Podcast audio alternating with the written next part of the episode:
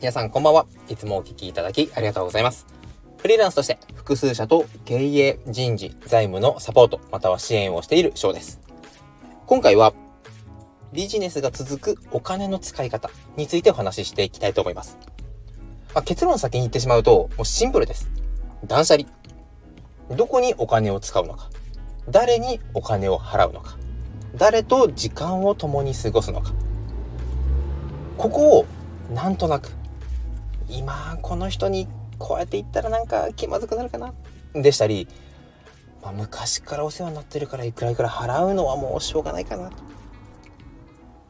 これは個人でお仕事されていらっしゃる方または企業会社を経営されている方どちらもかなり大事な考え方になります。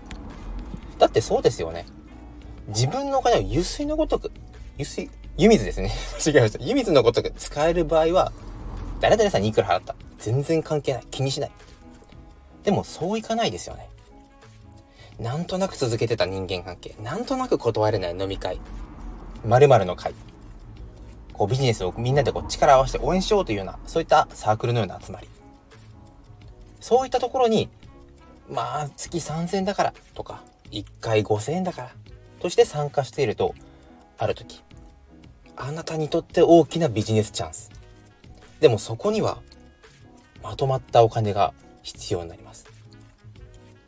もしそのなんとなくつながっていたお金が1年使ってなかったら、月々の経費払ってなかったら、そのチャンスを手にすることができたかもしれません。これは会社を経営していると人事学の部分でなかなかこう、こういう社員に来てもらいたい。こういうことをしない社員が欲しい。これはいい。これはダメっていうことを明確にルール、ルールを文章化して全社員が確実に目を通す場所に周知徹底できてるか。なんとなくこう、みんな一律に頑張ってるから給料、ボーナス今年あげようかとか、そういった明確に会社の軸、個人の成長軸、これを明確にせずになんとなくを続けていくとある時優秀な社員がちょっと家庭の事情でお金を稼がなきゃいけないので退職をしたいと思ってます。と言われたらどうでしょう。その時に触れるお金がなかったらその優秀な稼ぎ頭の社員はみすみす他社に行ってしまいます。払えてるからいい。ではなくて何のためになぜ払うのか。お金を貯めるだけは確かに良くない。YouTube でも本でもいろいろやっぱ自己投資をしましょうね。という言葉は出てるんですがそれは3年先5年先というビジョンで何をしたいかが明確になってそれにそれを使うそれにお金をかけるためにいくらいくら必要。ということであれば貯金はすごく大事。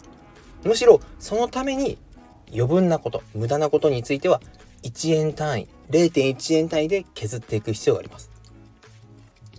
まだまだこれは言っても僕も自分自身できてない部分が多々あるので、ああ、この、この時、このお金はあの時のあれがなかったらすぐ決断できたよなとか、先延ばしにせず今すぐ行動できたなということも、やっぱりこういろいろ経験してきて感じることもあるので、一緒にか僕と同じような経験されてる方もいると思うんですよね。